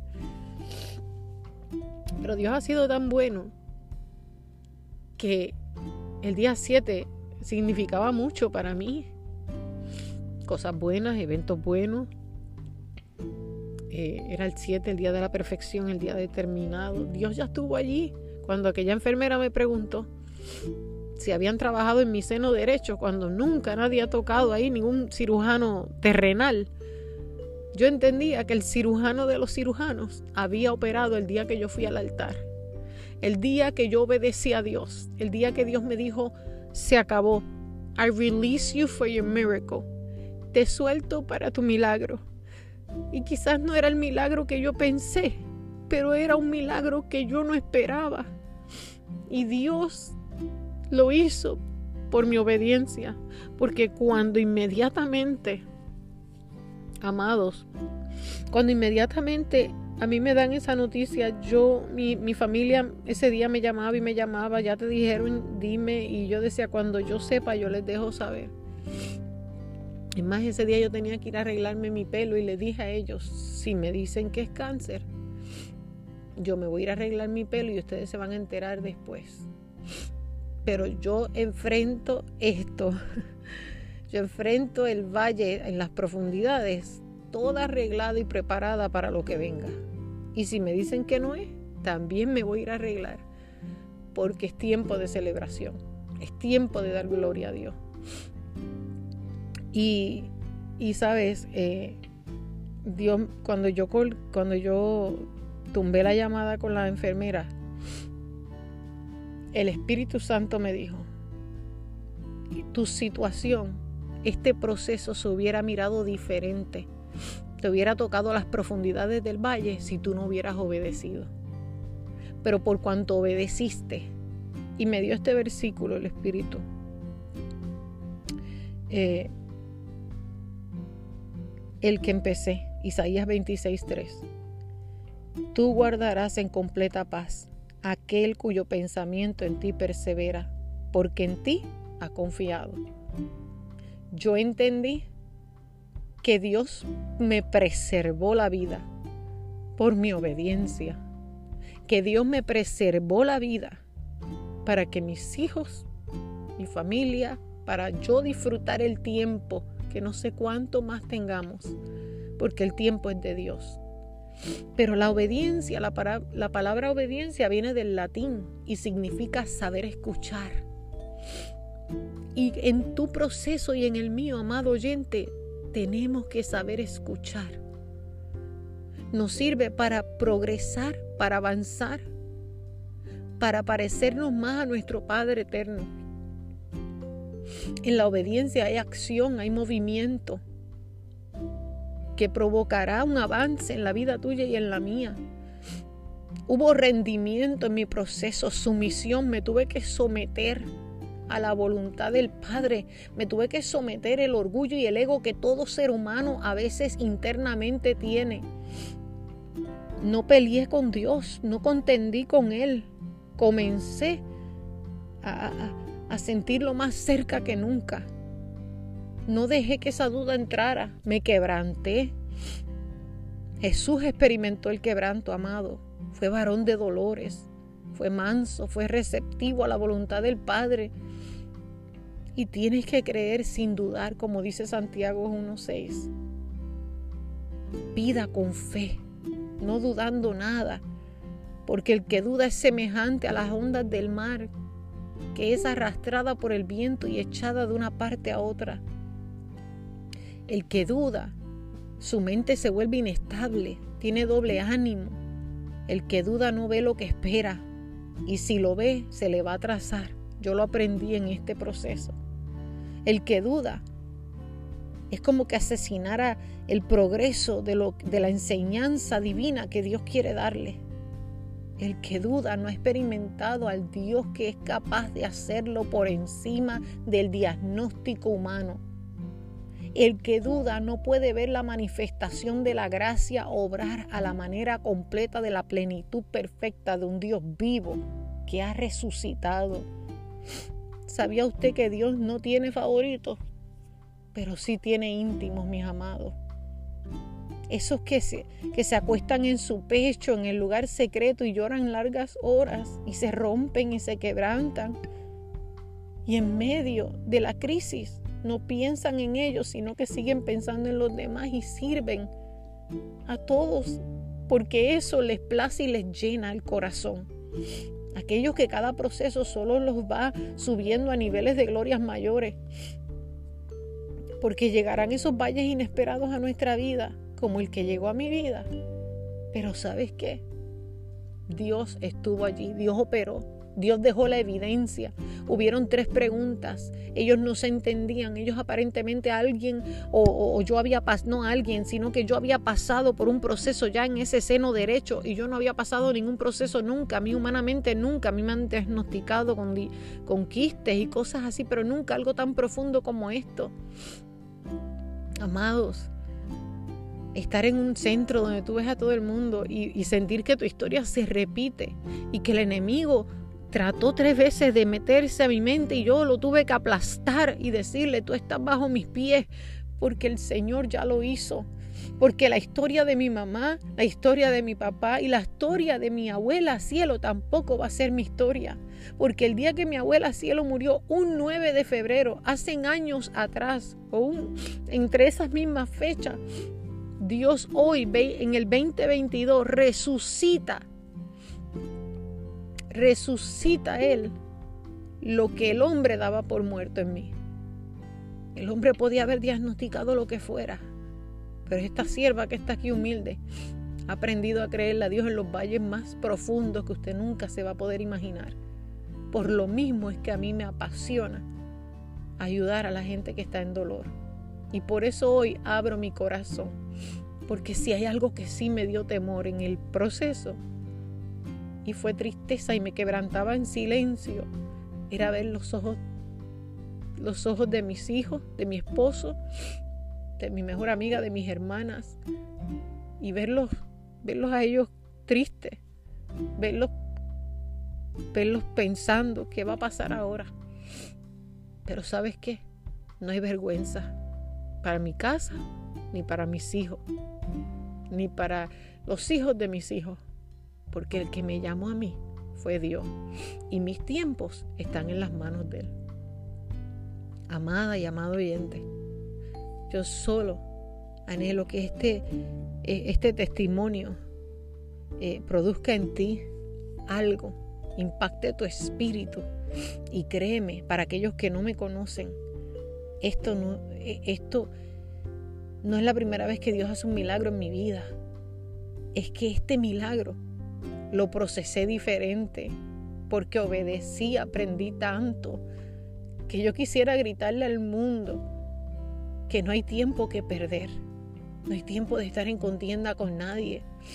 No es tiempo de que usted no llame a ese que antes estaba en su propia iglesia y que ahora ya usted no le llama hermano, quizás porque ya no está en su propio círculo de amigos. Tengo noticias para usted, no espere que sea muy tarde, para enviarle el texto cuando ya es tarde, para querer decirle una palabra cuando ya es tarde. Usted hágalo hoy, el día es hoy. Somos hermanos en Cristo, nuestros tiempos están en las manos de Dios. Él preserva a aquellos que están confiadamente en Él. Él los guarda en completa paz. El pensamiento mío lo preservó Dios, pero porque yo obedecí, le dije, Señor, aquí te lo entrego todo. Tú eres mi dueño y tú haces como tú quieras en el cielo y en la tierra. Y nadie puede decirte qué estás haciendo. Obedecí el día que me dijo, ve al altar. Ora por tu sanidad. Obedecí no dejando que quizá mis emociones tomaran el control. Obedecí esperando el tiempo preciso para dar este testimonio. Y lo doy para la gloria de Dios. Lo doy para el que está esperando su sanidad. Lo doy para el que está en depresión. Lo doy para el que está en ansiedad. Doy este testimonio para aquella que ha sido diagnosticada con cáncer. Doy este testimonio para aquella que tiene temor de ir a hacerse el mamograma. Hágase su mamograma. Doy este testimonio para el esposo que está en silencio porque no sabe cómo accionar, cómo reaccionar, porque tiene miedo a perder a su esposa. Doy este testimonio para el hijo que ha sido sembrada esa palabra y que está ahí para que reaviva ese ministerio, ese don que Dios tiene en él. Doy esta palabra para la familia que han perdido a sus seres queridos por un mismo diagnóstico, para que usted rompa con toda maldición generacional. Cuando usted está en las manos de un Dios vivo, no hay maldición generacional que lo abrace. Y si algo así sucediera, amada y amado, es porque así Dios lo ha permitido.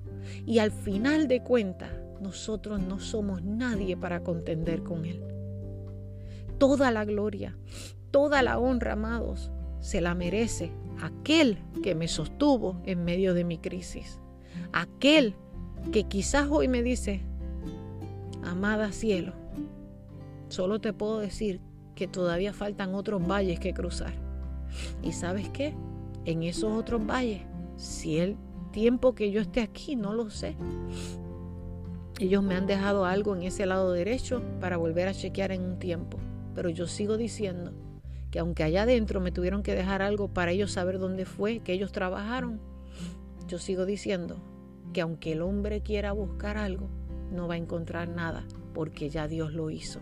Porque ni ellos mismos se explican que en el sonograma ellos pudieran ver como que ya hubo una cirugía en ese seno derecho. Amados, ¿quién puede hacer algo así si no es Dios? ¿Quién puede hacer algo así si no es el Dios que este podcast está dedicado? Creo que hasta aquí puedo dejarlo. Procese esta palabra procese este testimonio, compártalo con alguien si le ha bendecido la vida. Y créame que la puerta que Dios me abra, si Dios me lo permite y mientras no tenga un compromiso em, con mi propia iglesia, yo estaré ahí para contarles que Dios todavía hace milagros y que este es el tiempo de todavía creerle a Dios. Amado, comparte este episodio, deje sus comentarios, me gustaría escuchar de usted después que usted escuche esto. Déjeme sus comentarios, me lo puede dejar en Instagram, me los puede dejar en Apple Podcast, me lo puede dejar en Facebook. Puede buscar el podcast, puede buscarme en mi página personal, pero yo quiero escuchar de usted. ¿Por qué? Porque un testimonio donde el cirujano de cirujanos operó antes que el hombre y me permitió aún en medio de eso pasar por ese, por ese valle y me enseñó que la historia de mi abuela, de mi padre, de mi madre, no tiene que ser mi propia historia. Dejémonos de decir es que yo soy así porque papi y mami también son así. Dejémonos de decir es que yo voy a pasar por esto porque mami y papi también pasaron. Eso tienes que romperlo, amada y amado porque tú tienes que entender que tú estás escondida y escondido en el costado del Dios que murió por todas las enfermedades. Dios me los bendiga, Dios me los guarde. Espero que se hayan gozado y será hasta la próxima. Ha hablado contigo tu hermana, tu amiga, la madre, la esposa, la pastora, la mujer que está agradecida de Dios, Ana Cielo Guzmán. Muchas bendiciones.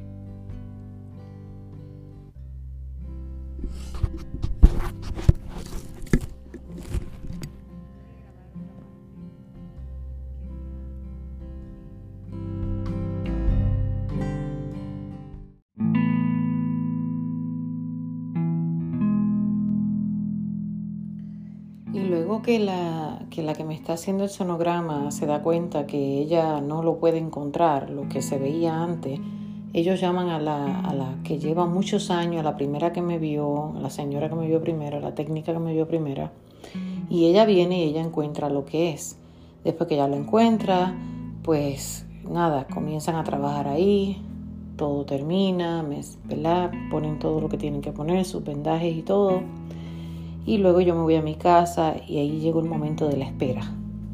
Y esperar y esperar. Y después que esperé, pues estaba la llamada de mi familia, mi, ¿verdad? Ellos dándome su, su, aliento y, diciéndome, ¿verdad? Todo va a estar bien. Y yo también pensando que todo iba a estar bien, pero como, como dije, pues eh, a veces vemos la historia, pero no vemos el final. Sabemos que algo poderoso va a pasar, pero en realidad pues solo Dios tiene nuestros tiempos en sus manos.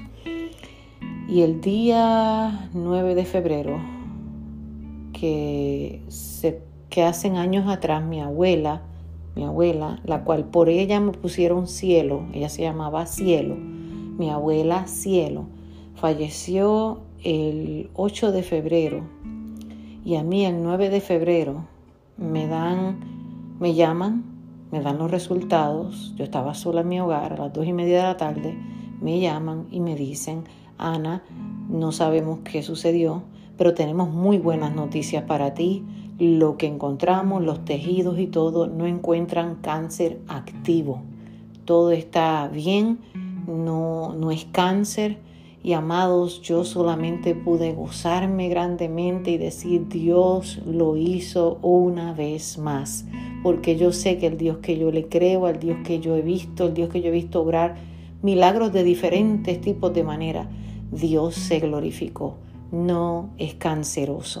Sí me dejaron algo ahí en el lado derecho del seno para cuando ellos vuelvan a chequear de aquí a un, año más, eh, si todo sigue bien. Y yo tengo una fe poderosa que lo que Dios hace, Dios lo completa, lo hace eh, completamente eterno. Y yo sé que Dios eh, estirpó, arrancó, secó todo aquello que quería activarse en mi cuerpo cuando yo fui al altar, cuando yo sometí mis emociones, cuando yo le dije al Señor, sé tú mi cirujano, yo obedecí, fui al altar y pedí por mi milagro. Y, cuando ya Dios me dice, hey, todavía no has terminado, ahí yo incluyo esto que estaba sucediendo. Y ahí es donde yo le dije al Señor bien claro, hazlo tú, opera tú, estirpa, arranca, sé tú mi cirujano y deja evidencia. Y la evidencia estaba en las tres preguntas que cada una de las personas individuales me preguntaron en la oficina.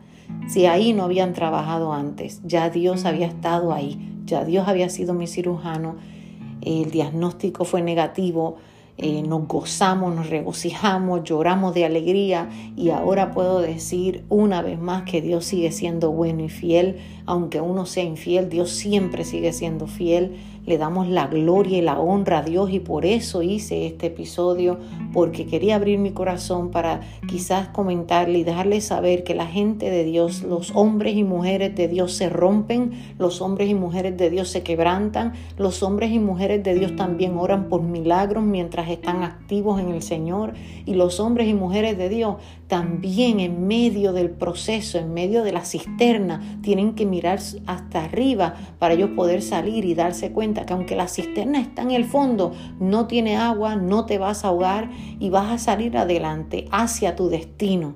Amén. Y por más difícil que se vea, Dios siempre tiene el control de todas las cosas.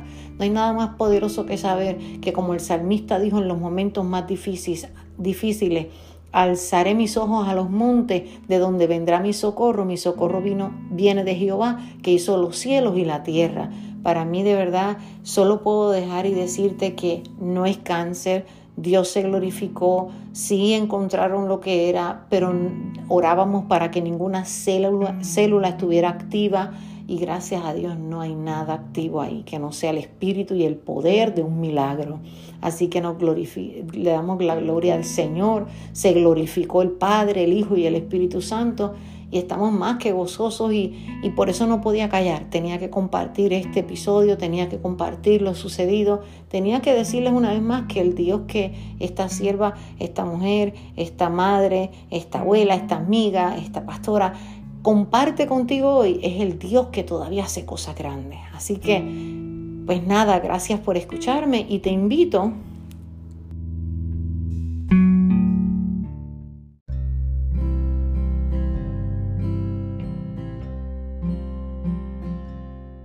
Instagram, me los puede dejar en Apple Podcast, me los puede dejar en Facebook, puede buscar el podcast, puede buscarme en mi página personal, pero yo quiero escuchar de usted. ¿Por qué? Porque un testimonio donde el cirujano de cirujanos operó antes que el hombre y me permitió aún en medio de eso pasar por ese, por ese valle y, y me enseñó que la historia de mi abuela, de mi padre, de mi madre, no tiene que ser mi propia historia. Dejémonos de decir es que yo soy así porque papi y mami también son así. Dejémonos de decir es que yo voy a pasar por esto porque mami y papi también pasaron. Eso tienes que romperlo, amada y amado, porque tú tienes que entender que tú estás escondida y escondido en el costado del Dios que murió por todas las enfermedades. Dios me los bendiga, Dios me los guarde. Espero que se hayan gozado y será hasta la próxima. Ha hablado contigo tu hermana, tu amiga, la madre, la esposa, la pastora, la mujer que está agradecida de Dios. Ana Cielo Guzmán. Muchas bendiciones.